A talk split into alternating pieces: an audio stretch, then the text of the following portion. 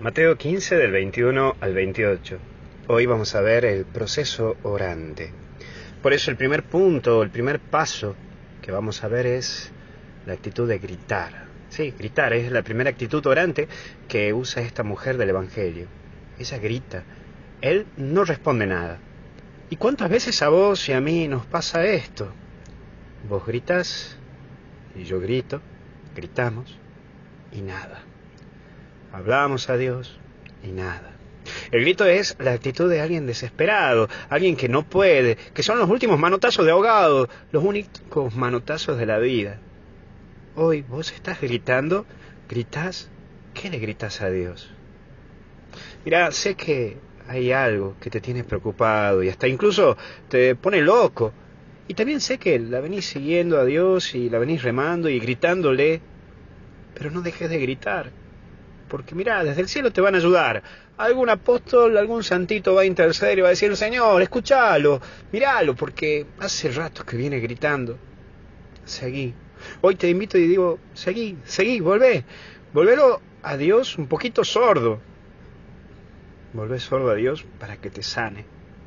Pégate a su oído, sí, ahí en el sagrario, y pedirle que te sane, que te cure, que te alivie. Porque hace rato que la venís remando. Hace años que venís con el dolor. Hace rato que venís con tus suspiros. Pero también hay una segunda actitud cuando uno deja el grito. El postrarse, el abandonarte a sus manos. Es unir humildad y confianza. Alguien a quien recuerdo en esto y al quien siempre vivía orando así era San Juan Pablo II. Rezaba así, postrado, sabiendo que él era nada y que él, Dios, era todo.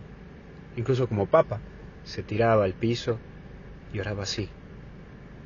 Tírate a las manos de Dios, para que Él te levante y para que Él te sane. Decirle, Señor, acá estoy, mira, no puedo, ya no puedo más, no doy más.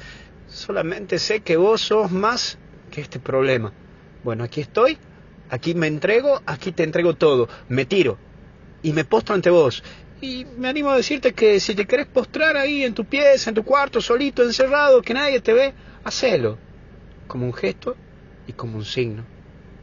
Aquí estoy yo, no doy más, estoy por el piso. Pero también hay una respuesta de fe. Y es la respuesta de esta mujer que sorprende. Mira, quien tiene fe es un gigante en esta vida. Me pongo a pensar en los que pudieron con la fe superar hasta el campo de concentración nazi. Sí, me pongo a pensar en ellos. Pienso en aquellos que superaron con la fe las peores calamidades que han vivido en esta vida pero lo superaron con la fe. Y también pienso en vos, que aunque no te conozca, pero sé que me escuchás con estos audios, sé que con tu fe vas a salir adelante. Vuelvo a repetirte, no te conozco, pero si vos tenés fe, estoy seguro que vas a salir adelante. No sé si es grande o chiquita tu fe, pero con solo saber que tenés, que tenés fe, sé que vas a salir. Yo confío en Dios. Yo también confío en vos. ¿Vos confías en vos? ¿Y vos confías en Dios? Que Dios te bendiga. En el nombre del Padre, del Hijo y del Espíritu Santo. Con tu fe vamos a salir adelante.